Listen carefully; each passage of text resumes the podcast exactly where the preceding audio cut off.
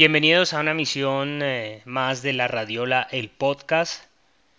Este programa va dedicado a mi amigo y a mi hermano del alma, Diego Andrés Orjuela, el cual hoy falleció y le quiero dedicar a él este programa.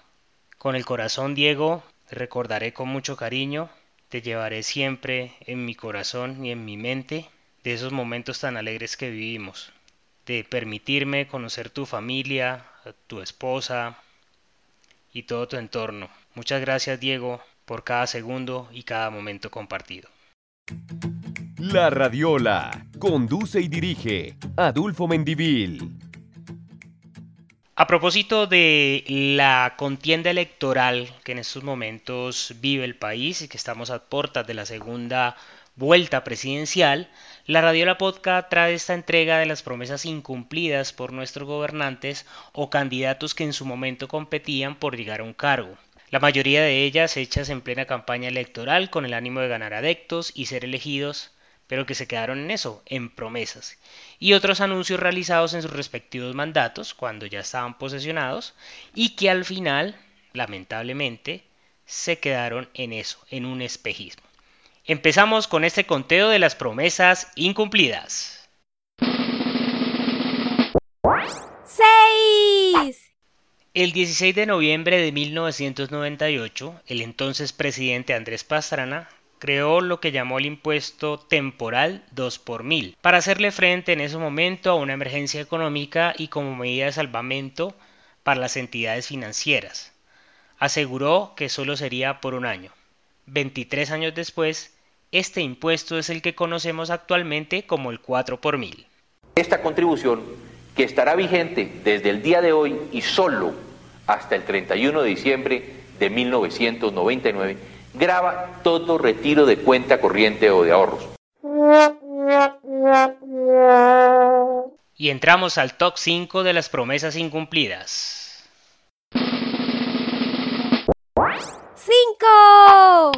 El candidato Álvaro Uribe Vélez, recordado por todos los colombianos, pues tuvo dos mandatos entre los años de 2002 al 2010. En su primer mandato lanzó una propuesta que llamó mucho la atención a los colombianos, y dicha propuesta era reducir el Congreso de 266 representantes a 150 congresistas.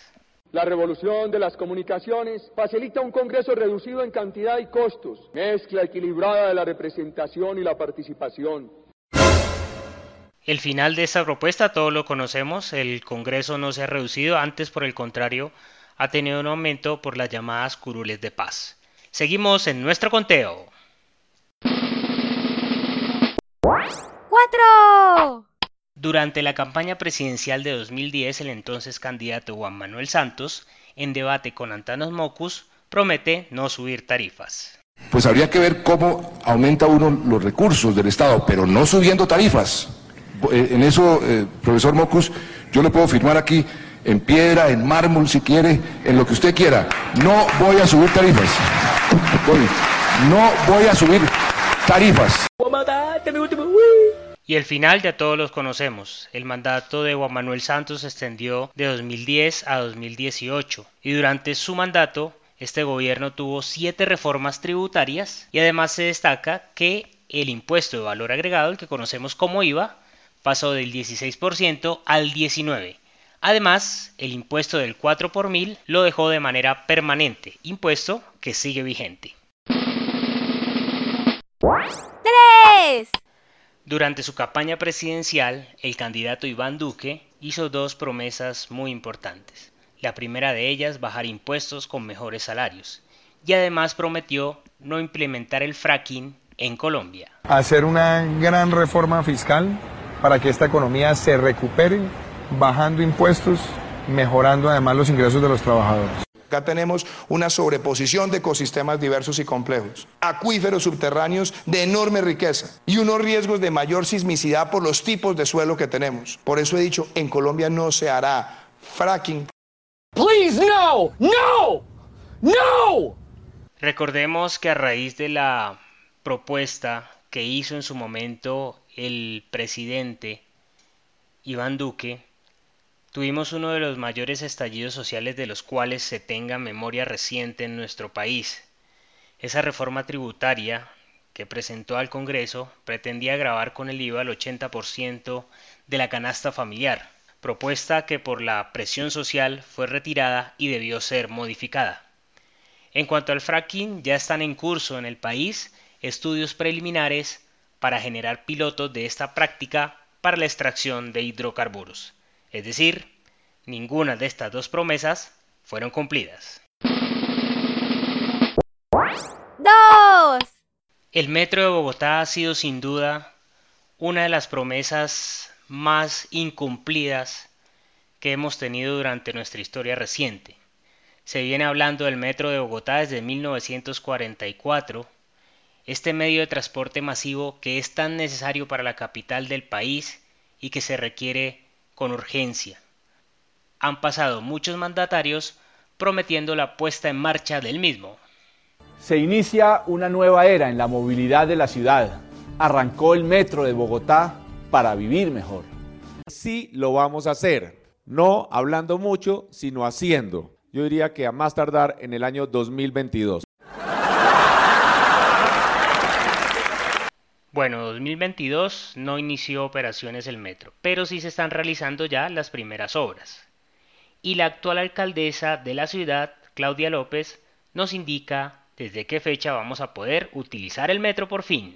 En el 2028, los bogotanos vamos a poder comprar nuestro tiquete y montarnos al fin en la primera línea del metro. En el 2028, 1, En campaña por la alcaldía de Bogotá, la entonces candidata Claudia López se mostraba en desacuerdo en implementar un pico y placa extendido. Todo cambió porque, una vez asumió el mandato, a partir del 11 de enero del 2022, la ciudad de Bogotá tiene pico y placa extendido de 15 horas. cambié de opinión por dos razones. Primero, porque para poder generar más empleo y para que mejore la movilidad, todo el mundo nos dice, amplíe las vías, mejore las vías, tape los huecos, amplíe las vías. Muy bien, lo vamos a hacer, queridos. Vamos a pasar de 140 frentes de obra en Bogotá a 500 frentes de obra en Bogotá. Y aunque este programa trajimos algunas de las promesas incumplidas, hay muchas de esas promesas que también en su momento los políticos o dirigentes llevan a buen puerto o a buen término. Es importante tener en cuenta que una cosa es prometer y otra ejecutar y cumplir con dicha propuesta. La viabilidad de una propuesta está sujeta a muchos factores y coyunturas que pueden llegar a ocurrir durante determinado mandato y que en algunos casos no permite ejecutar del todo la idea inicial o llevarla a cabo pero con algunas modificaciones. Hay variables que pueden llevar o no a buen puerto una promesa de campaña. Es por ello que los dirigentes deben ser muy responsables a la hora de plantearlas y que sean alcanzables y cumplibles.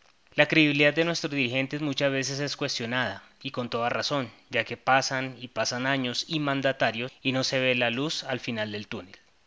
Como lo indicamos, este podcast no es de política, simplemente quisimos traer a colación ese tema aprovechando esta época electoral, que se ha tornado a propósito bastante polarizada. En las redes sociales he tenido la oportunidad de observar que hay todo tipo de pronunciamiento por uno u otro candidato. Y es interesante, ¿saben? Ver cómo las personas se involucran, se interesan por el futuro del país, lo cual es muy positivo, ya que estamos en un país democrático donde la libertad de pensamiento la tenemos. Y obviamente podemos también debatir con base en el respeto y la tolerancia. Que esas dos palabras estén presentes, así no pensemos igual. Que sea lo mejor para este hermoso país llamado Colombia. La Radiola Podcast no avala ni apoya a ningún candidato. Este programa es netamente informativo y trae para ustedes puntos de vista. Cada uno de nuestros oyentes hace su análisis y reflexión. Recuerden por favor seguir la Radiola a través de Facebook como La Radiola, en Instagram, TikTok y Kawaii nos encuentran como La Radiola Podcast. Nos puedes escribir también a nuestra cuenta de correo laradiolapodcast.gmail.com La Radiola que te escucha y te acompaña. Bendiciones para todos. La Radiola. Conduce y dirige Adulfo Mendivil.